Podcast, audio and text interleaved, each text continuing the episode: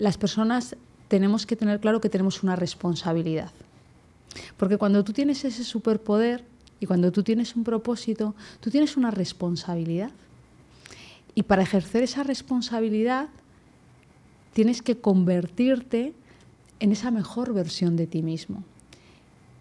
Y tienes que tener la valentía de alejarte de aquello que no te permite ser esa mejor versión de ti mismo y que no te permite poner ese superpoder al servicio de las personas, de las comunidades, del país, de la empresa, de todo aquello en lo que tú interactúas, porque tienes esa responsabilidad como ser humano. Invertimos poco tiempo en nosotros, Ney. Eh, nos focalizamos en nuestra familia, en nuestros amigos, en nuestro trabajo, en nuestro tal, y a veces no nos damos cuenta que cuando no invertimos en nosotros, cuando no estamos bien, no podemos estar para nuestro negocio que hemos emprendido, para nuestra familia, para nuestra empresa. Invierte tiempo en ti. Ponte todas las semanas una cita contigo mismo. Dedícate una hora a ti. hacer esto que hemos estado nosotros hablando.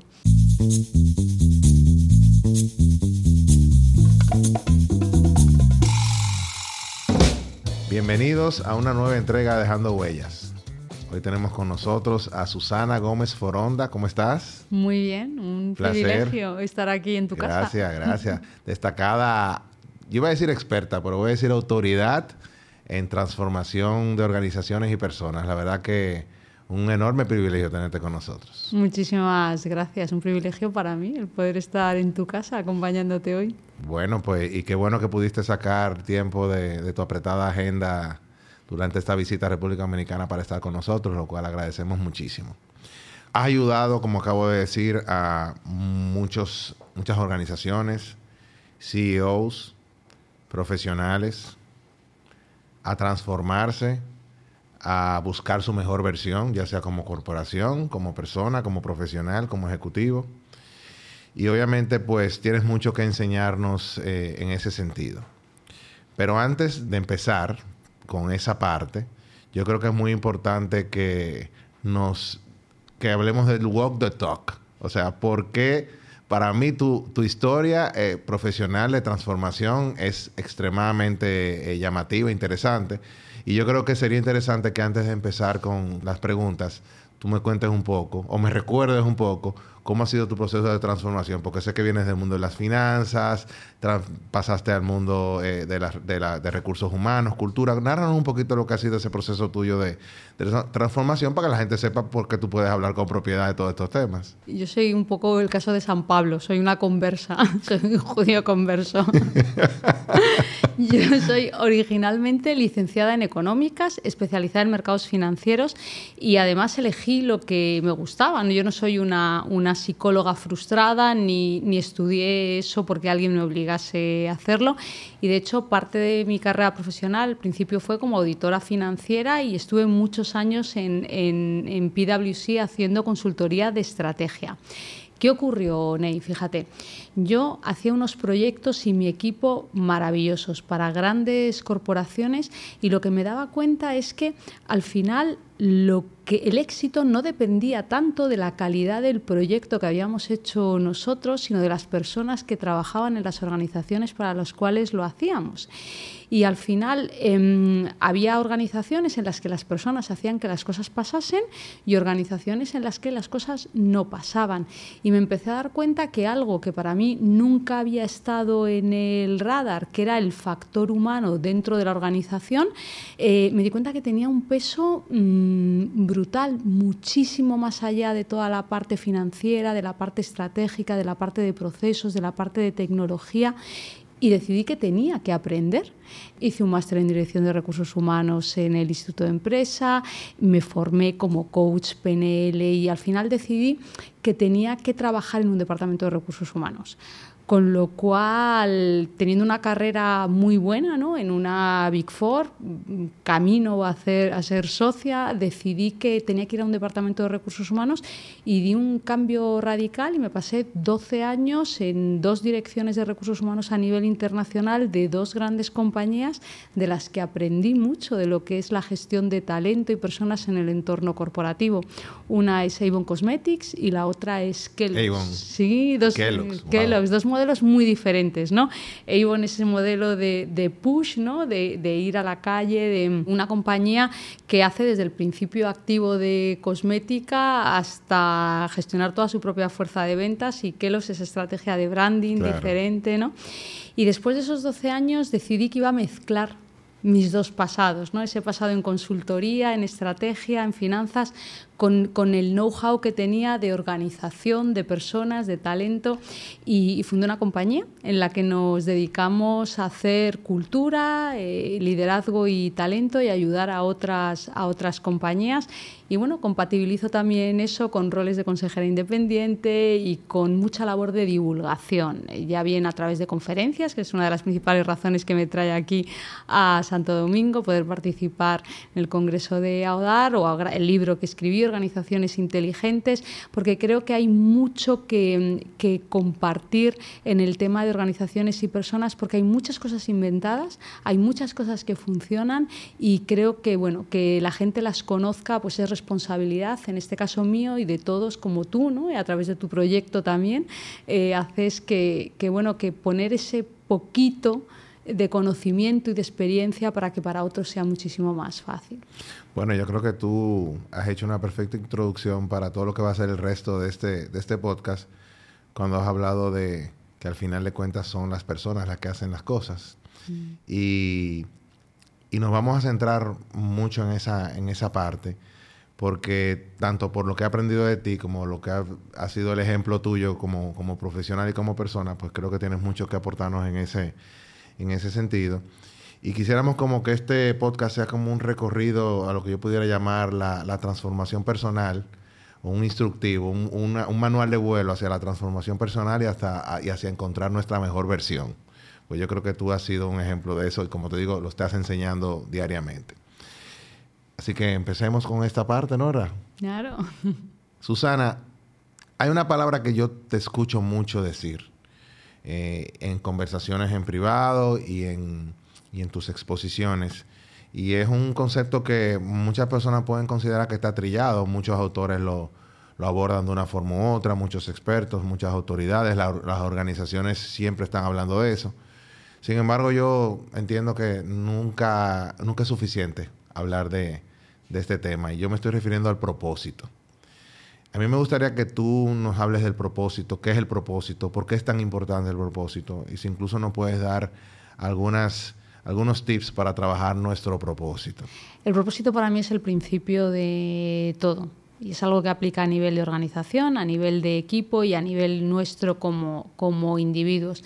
El propósito es para mí la razón de existir de algo, ¿no? Y cuando pensamos en, en nosotros como, como seres humanos, cuando tú tienes claro cuál es tu propósito, eh, puedes dar sentido y significado a todo lo que haces y eso te genera una energía para poder hacer cosas y no solo puedes dar sentido y significado, sino que adicionalmente eh, puedes dar dirección a tu vida. Y cuando tú tienes dirección, puedes tomar decisiones de una manera muy efectiva y tener mucho más claro a qué le dices que sí y a qué le dices que no.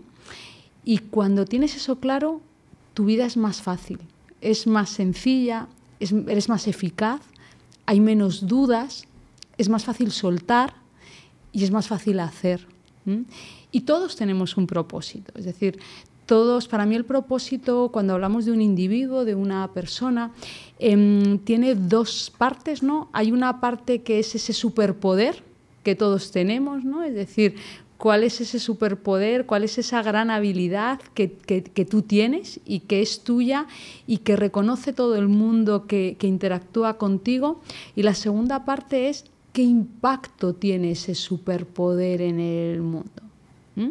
Y cuando tú tienes claro qué haces muy bien, y cómo le aporta al mundo, cómo le aporta a otros, cómo le aporta a los que te rodea, em, lo tienes todo. Porque eso es lo que te permite decidir en qué proyectos embarcarte, qué hacer cada día, en qué consumir tu energía, en qué no. Y te da una razón para levantarte esos días que, no son tan buenos como, como otros. ¿no? Ha hablado de un superpoder. Mm. Debe ser a veces retador identificar ese superpoder, sobre todo cuando tú no has hecho un ejercicio consciente. Mm. E incluso a veces cuando hasta la autoestima no te ayuda mucho. Eso por un lado. Y segundo, me gustaría, o sea, primero que me digas cómo identificar ese superpoder. No sé si te estoy poniendo una pregunta eh, difícil. Y más allá de eso, ¿cómo articulamos ese propósito? Porque yo creo que en algún momento hay que ponerle palabras a eso, ¿no? O sea, no puede ser algo etéreo, sino deberíamos darle forma, no sé si por escrito o verbalmente, pero que, realmente se articule como algo, algo tangible. ¿Qué, ¿Qué, opinas de esas dos? Primero la respuesta a esa pregunta y luego qué opinas de esta, de esta, de esta opinión mía hay que tangibilizarlo. Tú estás diciendo una, una, cosa que efectivamente es así, porque para que el propósito puedas utilizarlo, para poder tenerlo accesible, tiene que ser concreto. A mí me gusta concretarlo en una frase, en una frase corta, algo a lo que tú te puedas agarrar, algo que a ti te permita recordar. Es como esa especie de mantra que te recuerda todos los días quién eres y para qué estás aquí. Y es muy importante lo que tú estás diciendo, que es concretarlo. ¿no? Hay gente que lo concreta en una frase, hay gente que lo concreta en tres palabras, da igual, pero tiene que ser algo corto, que sea muy accesible para ti y que a ti te conecte con eso que eres tú y lo que quieres hacer el cómo hacerlo, ¿no? Que esa es la, la, la dejado para el superpoder, el superpoder. Hay muchas maneras. Hay, hay preguntas de reflexión, ¿no? A mí me gusta hacerme una serie de preguntas y yo sugiero hacer una serie de preguntas como por ejemplo, em, ¿qué te gustaba hacer de pequeño? ¿Qué querías hacer, ah, ¿qué querías hacer de mayor cuando eras pequeño? Em, ¿Qué estarías dispuesto a hacer sin que nadie te pagase nada? Hay otra manera muy interesante que es preguntarle a la gente. Yo a mucha gente le pregunto, ¿qué, qué me diría todo el mundo que ha trabajado contigo que haces muy bien? Yo creo que todos sabemos la respuesta a esa pregunta. Y si no, pregúntala. Pregúntale, coge 5, 10, 15 personas de confianza. ¿Cuál dirías que es mi superpoder? ¿Qué hago muy bien? Qué interesante, porque yo en las entrevistas de trabajo siempre pregunto, ¿en qué dice tu mamá que tú eres bueno? ¿En qué, ¿En qué dice tu madre, que es la que te ha visto crecer, que ha estado contigo de manera informal, tú no tienes nada que demostrarle a tu madre? ¿Qué dice tu madre que tú eres bueno? Y la verdad que las informaciones que salen de ahí son súper valiosas, súper valiosas. O sea que preguntarle a veces a las personas cercanas es un, excelente ejercicio para uno saber en, qué, en, qué, uno es bueno, en qué uno se destaca, porque todos nos destacamos y somos buenos en algo. Y además, en eso que eres muy bueno, es algo que no te cuesta esfuerzo hacer y es algo que disfrutas haciendo. Tu superpoder tiene esas características. ¿Lo reconocen los demás? ¿Lo reconoces tú cuando lo escuchas? ¿No te cuesta esfuerzo utilizarlo? Y además mm, aporta, ¿no? Excelente. Aporta, tiene, tiene un aporte para los demás y tú disfrutas usándolo, ¿no? Es como el super, o sea, Superman cuando vuela no le cuesta esfuerzo y, pone cara de estar contento cuando está, cuando está volando, ¿no? No lo ves sufriendo, ¿no? Eso es un superpoder. Susana, otro concepto del que se habla mucho yo creo que a nivel retórico eh, ha tenido mucho protagonismo, no sé qué tanto llevado a la práctica, pero que desde mi perspectiva es muy valioso también a la hora de, alcanzar el éxito o alcanzar nuestra mejor versión, que es eh, lo que denominamos la visión. ¿Qué es para ti la visión y cómo se diferencia esta del propósito? Mm. Y si puedes darnos algunos tips de cómo articular esa visión también y cómo incluso se complementa esta con el propósito. La visión es la primera materialización que tú haces del propósito. Es decir, cuando tú tienes definido un propósito, es decir, quién soy yo, cuál es mi superpoder y qué impacto tiene en el mundo, yo, puedo hablarte del mío, que yo, yo digo que em, reto, es decir, algo que yo hago muy bien es retar, porque soy una persona muy asertiva, muy directa, a organizaciones, equipos y líderes para convertirse en la mejor versión de sí mismos. Y a mí ese que es mi propósito me ayuda cuando estoy delante de un CEO, cuando estoy en un consejo de administración, cuando estoy con un cliente, ¿no? Es decir, yo no estoy aquí para gustarte, estoy aquí para que tú te conviertas en la mejor versión de tú mismo, a través de un proyecto, a través de algo, y, eso me ayuda a mí a, ser quien soy y a hacer lo que hago. Pero eso no es suficiente, porque eso es una idea que, aunque a ti te, te recuerda quién eres, eh, con eso no puedes hacer nada, tú eso lo tienes que transformar en algo tangible. Y para eso te ayuda a la visión. La visión es dónde vas a estar dentro de uno, dos, tres años si vives ese propósito cada día. Y cuando tú tienes ya, claro, es una foto tangible, real, a partir de la cual tú puedes empezar a trabajar.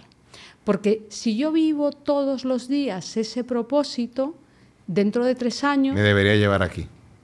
Tendré este tipo de actividad, tendré este tipo de relaciones, tendré este tipo de conocimientos, estaré en este tipo de sitios. Entonces, esa visión es como una imagen de tu futuro a partir de la cual ya puedes empezar a trabajar, porque esa visión es la que te permite hacer una estrategia. ¿Para qué?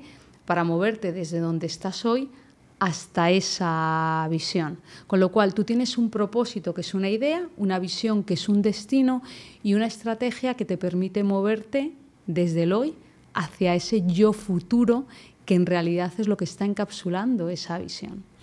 Corrígeme. Yo siempre he dicho que de nada sirve que tú tengas todos los factores a tu favor para ser exitoso todas las condiciones a tu alrededor para tú ser exitoso.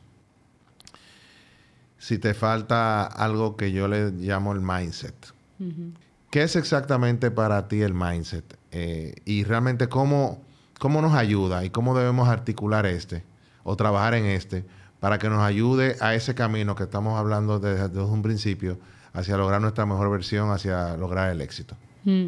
Yo, igual que tú, soy muy fan del propósito y muy fan del concepto de mindset y estoy totalmente de acuerdo contigo que tiene una traducción mala al castellano. Me, ha costado, me ha costado. Porque mentalidad, aunque es la traducción literal, no encierra todo el, todo el concepto que hay detrás de mindset, efectivamente.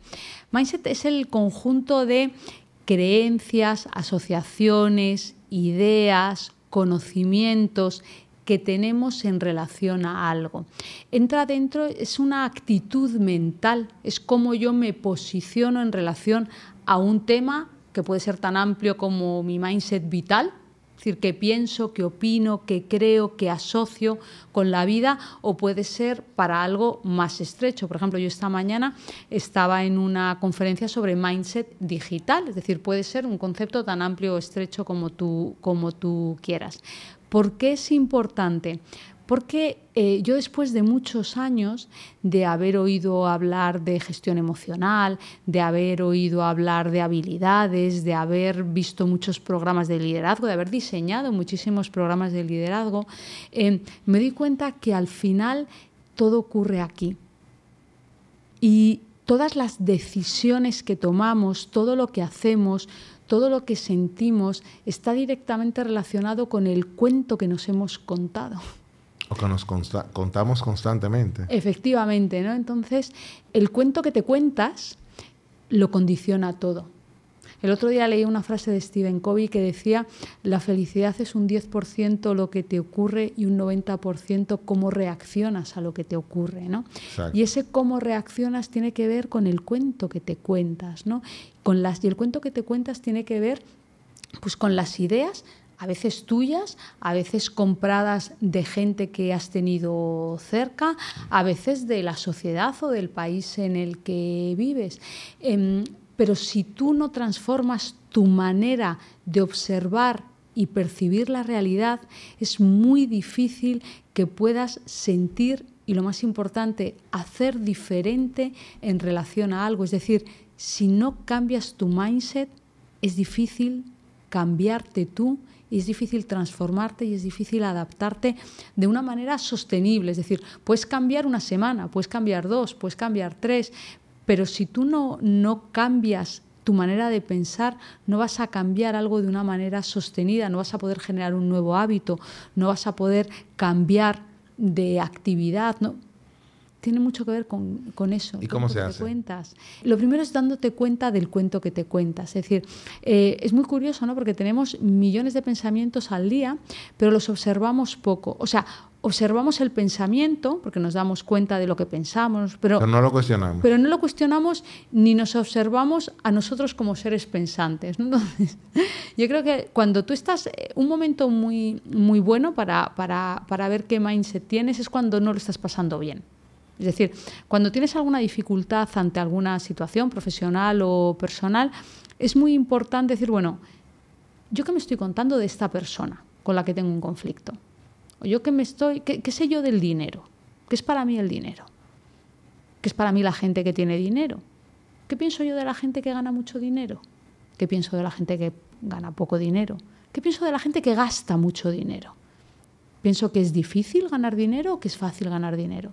¿Pienso que el dinero está al alcance de todos? ¿Yo qué pienso? ¿Qué, pensar? ¿Qué ideas tengo yo? Entonces, verás ideas que te ayudan y encontrarás ideas que no te ayudan a lo que tú quieras conseguir. Entonces, cuando tienes esas que no te ayudan, o cuando tienes esas que llamamos creencias, ¿no? que no te ayudan, lo más importante es eh, demostrarle a tu cerebro que eso pudiendo ser cierto en algunas ocasiones, no es cierto en el 100% de las ocasiones. Y lo que tienes que hacer es hacer como un experimento trucado. Lo más interesante es buscar personas o situaciones o realidades que contradigan lo que tú piensas. Y entonces a tu cabeza le das la posibilidad, porque la mentalidad y las creencias son más fáciles de cambiar de lo que parecen, porque en el momento en el que encuentras un caso o dos o tres en el que no es cierto lo que tú creías, tu cabeza empieza a cortocircuitar. Mira, un caso muy conocido es el de Roger Bannister, que es la primera persona que batió el récord de la milla. Él era un estudiante de medicina que además eh, practicaba atletismo. Y cuando él practicaba, eh, había una creencia que es que un hombre no podía correr la milla en menos de cuatro minutos porque su corazón explotaría. Y eso estaba generalmente aceptado y nadie corría la milla en menos de cuatro minutos porque además demostraban ¿no? bueno, pues que tu cuerpo no podría, ¿no? con esa presión sanguínea, el bombeo del corazón, etc. Y este chico, que era estudiante de medicina, él no terminaba de entender la lógica y empezó a entrenar para superar el récord de la milla. La primera vez que corrió y superó el récord de la milla, lo primero que hicieron los organizadores de la carrera fue decir que habían fallado los sistemas de medición. No, no, pensaban que fuera posible, ¿no? Entonces la única explicación era que habían fallado los sistemas de medición. Y tuvo que volver a repetir y volvió a superar el récord de la milla. Lo más curioso no es que él superase el récord de la milla, es que en el año siguiente lo superaron tres o cuatro personas más y diez años después está muy superado. Es decir, en el momento que vemos un caso real de que es posible lo que pensábamos que es imposible, de repente como que se reconfigura nuestra programación y cambiamos. Pero para eso tenemos que identificar primero qué pensamientos no nos están ayudando a ser quien queremos ser, a estar donde queremos estar y a tener lo que queremos tener. Y una vez que los tenemos, vamos a trabajar con ellos y vamos a ponerlos un poquito en duda. Vamos a jugar con nuestro cerebro. Y mencionaste una palabra hace unos minutos que me viene muy bien para esta pregunta que te voy a hacer ahora. Y es hablar de los hábitos. Ah. ¿Qué rol juegan los, los hábitos? ¿Qué, ¿Cómo tú entiendes que debemos trabajar en ellos? Y que si nos puede dar algunos tips para, para transformar algunos hábitos que no necesariamente son los más, eh, los que más aportan y los más eh, positivos en nuestra realidad. Mm. Mira, hay, un triángulo eh, bien interesante ¿no? para cualquier proceso de cambio, que es el triángulo mindset, emociones y hábitos. ¿no? Es decir, lo que yo pienso, lo que yo siento y lo que yo hago. Porque al final esas tres cosas son las que determinan la idea que yo tengo de mí mismo y cómo me muevo en el mundo, lo que hago y lo que tengo. ¿Qué ocurre? Que cuando vamos a la parte emocional, eh, pese que se ha trabajado mucho, yo sé que tú has tenido invitados aquí hablando de, gestión de emociones, em, es cierto que tú puedes calmar ¿no? y suavizar emociones que tienes, pero cambiar emociones es más complejo. En cambio, cambiar el mindset o cambiar los hábitos es relativamente más sencillo y además, cuando cambias un pensamiento, te cambia la emoción y a veces cuando haces diferente, te cambia el pensamiento y te cambia la emoción. ¿no? Con lo cual, cambiar los hábitos eh, no solo es el, destino final, ¿no? porque al final em, todos los, casi todos los procesos que tú haces de cambio se tienen que materializar en un, en un ser y en un hacer diferente. A mí me encanta un libro que es Hábitos Atómicos, que es de James Clear, ¿no? Eh, que aparte de tener ejemplos muy bonitos y muy reales ¿no? de, cómo cambiar, de cómo cambiar hábitos, da unas pistas muy buenas ¿no? de cómo construir un buen hábito y de cómo eliminar. A mí no me gusta tanto mal hábito, me gusta hablar más de hábitos efectivos y hábitos inefectivos. Hay hábitos que te ayudan a ser, a hacer y a tener lo que tú quieres y otros que, te están como, como limitando, ¿no? Como que te llevan en, en contra o que no te ayudan, ¿no? Y, la receta es sencilla, ¿no? Es decir, él, habla de, de, hacerlo visible, ¿no? Es decir, cuando, cuando tú quieres beber más agua, porque estás bebiendo poca agua y el médico te ha dicho tal, pues ponte el agua cerca, ¿no? Es decir, ponte una botella de agua al lado de donde trabajas, ponte una botella de agua en la, en la mesilla de noche. Yo tengo un letrero que dice bebe más agua. Hazlo visible, hazlo visible. Em, hazlo atractivo. Mira, yo cuando yo voy lunes y yo practico Bikram Yoga, los, los lunes y miércoles voy a las 7 de la mañana y me tengo que levantar a las 6 de la mañana y no es lo que más me apetece levantarme a las 6 de la mañana. Todo en invierno. En invierno, en, en, Madrid, que está oscuro y hace un frío horrible. Entonces, yo lo que hago es que después de ir a Bikram, me voy a desayunar a un sitio al lado. Te premia. Que hago, vamos, tienen un café buenísimo, un pan con tomate buenísimo. Entonces, lo hago atractivo. Yo tengo mi premio, ¿no? Mi premio que es, que es eso, ¿no? O lo fácil, decía otra receta es hazlo fácil. Em, yo, por ejemplo, cuando me pongo en la caminadora a andar, si no he podido salir a andar, etcétera, yo me pongo una serie de Netflix. Y tengo una serie de Netflix que solo me autorizo a ver cuando estoy en la caminadora. Ah, mira. Entonces, hay asociar un hábito que quieres construir a otro hábito qué te gusta, porque a mí me encantan las series de Netflix, es otra manera de construir un buen hábito, ¿no? Y aunque te quedes con toda la curiosidad del mundo, ah. si ese capítulo no lo ves, si no es en la caminadora. Efectivamente. Entonces voy a la caminadora. Eso es como crear como atajos. Claro. Para que empecemos a construir ese hábito. Hazte lo fácil, hazte lo fácil, hazte lo atractivo, hazte lo, lo obvio, ¿no? Eh, y al revés hazte lo difícil, hazte lo invisible. Si tú no quieres comer una cosa, no la tengas en tu casa. Hazte lo invisible, hazte lo difícil, que conseguir algo sea complicado, ¿no? Hay veces que nos ponemos objetivos que son complicados, ¿no? Es decir, tú quieres hacer un deporte, haz algo que te pille cerca de casa.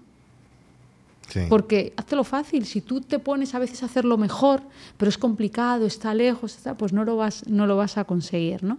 Y así con, y así con todo. Es un libro que yo recomiendo porque, porque da pautas muy concretas. Y muchas veces estos procesos de propósito, visión, hábitos, mindset, requieren de, apoyo. Mm. ¿Qué rol juegan las relaciones? Las personas que nos rodean, con las personas que interactuamos constantemente, en ayudarnos a alcanzar esa, esa mejor versión y a alcanzar nuestra visión de, del éxito. Mm. Es muy curioso porque mm, al final, como tú, tú sabes, Ney, los seres humanos somos seres sociales y, además estamos, estamos diseñados ¿no? para pertenecer al grupo del que formamos parte, porque eso es lo que nos ha permitido sobrevivir como especie. Y esto tiene una parte muy positiva, pero tiene una parte peligrosa, y es que em, te terminas convirtiendo en aquellas personas, en, un arquetipo de persona muy parecido a las personas con las que te rodeas. Eh, porque necesitas pertenecer. Claro, tú necesitas pertenecer. Eh, eso que nos dicen las, las madres, ¿no? De cuidado con quién vas. Hay mucha sabiduría en eso porque, porque al final aprendemos por modelado, nos mimetizamos con nuestro entorno. Entonces es muy importante elegir de quién te rodeas elegir a quién le dices que sí en tu vida y elegir a quién le dices que, no. Em, si tú estás estudiando y te rodeas de gente que estudia muchísimo, pues te va a ser muchísimo más fácil estudiar. Si a ti te gusta salir a correr y te buscas amigos que les gustan salir a correr, pues te va a ser mucho más fácil salir a correr. Pues te buscas amigos que salen por la noche hasta las 4 de la mañana, pues es muy probable o que termines saliendo por la noche hasta las 4 de la mañana o que, te quedes sin amigos. O que no salgas a correr. Claro. Entonces, rodearnos de gente que comparten intereses, inquietudes, que tienen proyectos parecidos a los nuestros, que, son ejemplos de los valores que nosotros queremos em, representar ¿no? y que, queremos vivir. A los que aspiramos. A los que aspiramos y que queremos vivir, pues es una manera de ayudarte, ¿no? Y, yo pienso muchas veces que todos tenemos que tener nuestro pequeño comité de dirección, ¿no? Que son esas cuatro, cinco, seis personas a veces mentores, a veces referentes, que a lo mejor no lo conoces, ¿no? pero dices, bueno, yo hay un escritor, hay una persona que para mí es un referente y que cuando busco inspiración, cuando busco ideas, consulto, ¿no? Em, esas personas de las que te rodeas ¿no? y, que son bueno, pues como tu, tu órgano de, de, gobierno, ¿no? tu comité de dirección personal, todos deberíamos tener nuestro comité de dirección personal, ¿no? al, que, al que consultamos, en el que nos apoyamos, en el que nos inspiramos.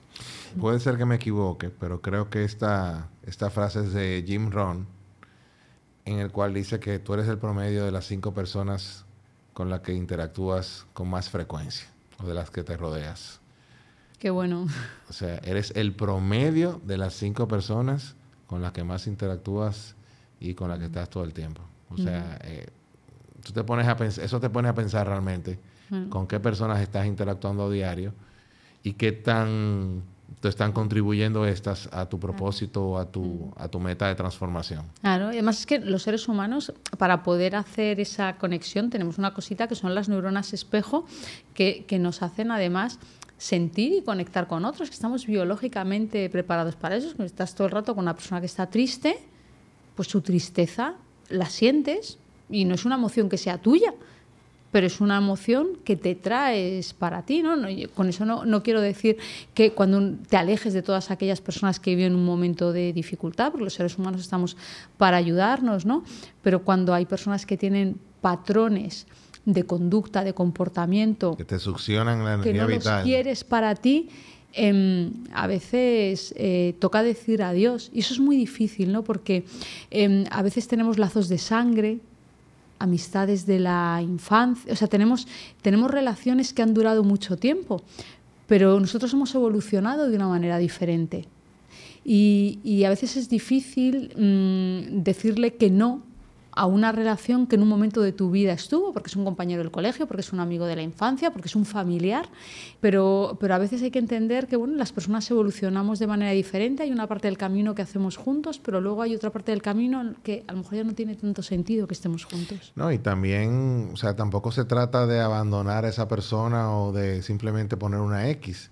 Volvemos a repetir, tú aumentas tu círculo de interacción, y tu, la frecuencia de tus interacciones con las personas que contribuyen con eso. Y, yo no lo veo como una acción interesada. Mm. Realmente es un tema de que hablamos del mindset. O sea, mm. tienes que buscar gente que tenga un mindset al que tú mm. quieras aspirar o el que tú quieras desarrollar o el que tú quieras potenciar. Entonces, muchas veces no es dejar a esa gente a un lado sino aumentar tu interacción con gente que sí te pueden ayudar y aportar a ese, a ese logro de tus objetivos. No sé si tú opinas lo mismo. Y aquí volvemos a traer el propósito. Eh, y esto estás trayendo una reflexión muy bonita, Ney, porque es donde ves para qué te sirve el propósito. No es un, tú hablabas de no, no ser interesado y además las personas tenemos que tener claro que tenemos una responsabilidad. Porque cuando tú tienes ese superpoder y cuando tú tienes un propósito, tú tienes una responsabilidad. Y para ejercer esa responsabilidad tienes que convertirte en esa mejor versión de ti mismo. Y tienes que tener la valentía de alejarte de aquello que no te permite ser esa mejor versión de ti mismo y que no te permite poner ese superpoder al servicio de las personas, de las comunidades, del país, de la empresa, de todo aquello en lo que tú interactúas, porque tienes esa responsabilidad como ser humano. y a veces con tu mejor, cuando logras tu mejor versión, estás en mejores condiciones de ayudar a esas personas que mencionaste familiares, mencionaste amigos, que no necesariamente han podido evolucionar como tú, pero siempre ya lo estás haciendo desde un plano en el cual puedes aportar y puedes ayudar, no en un mismo plano donde no has podido evolucionar porque te has quedado anclado en, esa, en esa realidad. Ah, ¿Y cómo sería el mundo si todos hiciésemos un, un trabajo y un compromiso con ser nuestra mejor versión y decir a muchas cosas y a muchas personas que no? Y resumiendo o integrando, pues no hemos terminado, todo esto que hemos hablado hasta ahora, ¿qué consejo tú le darías a ese profesional que quiere crecer, eh, progresar, a ese emprendedor que quiere llevar su negocio al próximo nivel, a esa persona que está ahora mismo atravesando un bache, una situación eh, desafortunada o, un impasse, una situación adversa, y quisiera como escuchar algo? Algo que, le, que lo recargue y lo impulse a dar un paso hacia adelante. ¿Cuál sería ese consejo? Invertimos poco tiempo en nosotros, Ney. Eh, nos focalizamos en nuestra familia, en nuestros amigos, en nuestro trabajo, en nuestro tal, y a veces no nos damos cuenta que cuando no invertimos en nosotros, cuando no estamos bien, no podemos estar para nuestro negocio que hemos emprendido, para nuestra familia, para nuestra empresa.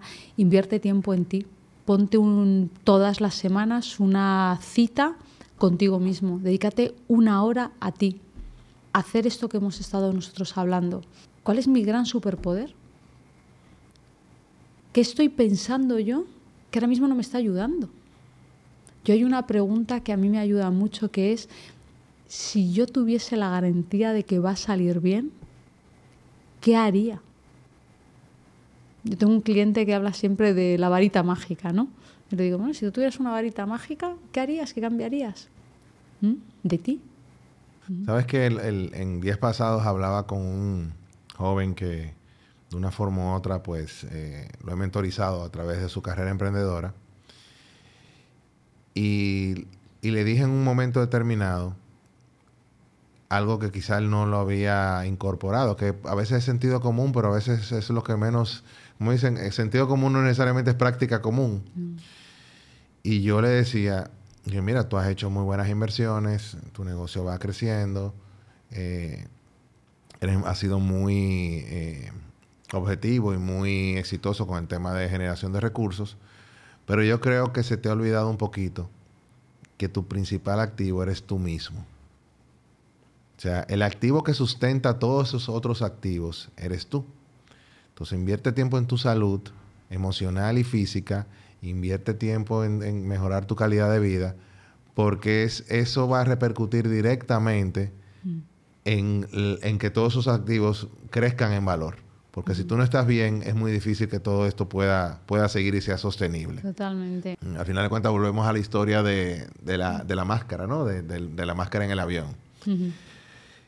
Y yo voy a hacer una, un pequeño giro en esta conversación y voy a empezar a hablar un poquito de ti. A mí me gustaría que tú, que como dije al inicio de esta conversación, ha sido un ejemplo de transformación, eh, nos digas cuáles son esas cualidades eh, o, qué tú has trabajado de todo lo que nos has mencionado? Eh, ¿A qué has hecho énfasis? ¿En qué cosas tú sientes que, tienes un accomplishment muy, muy, muy consolidado eh, que te ha permitido lograr y estar donde tú estás hoy mismo, mm. hoy día?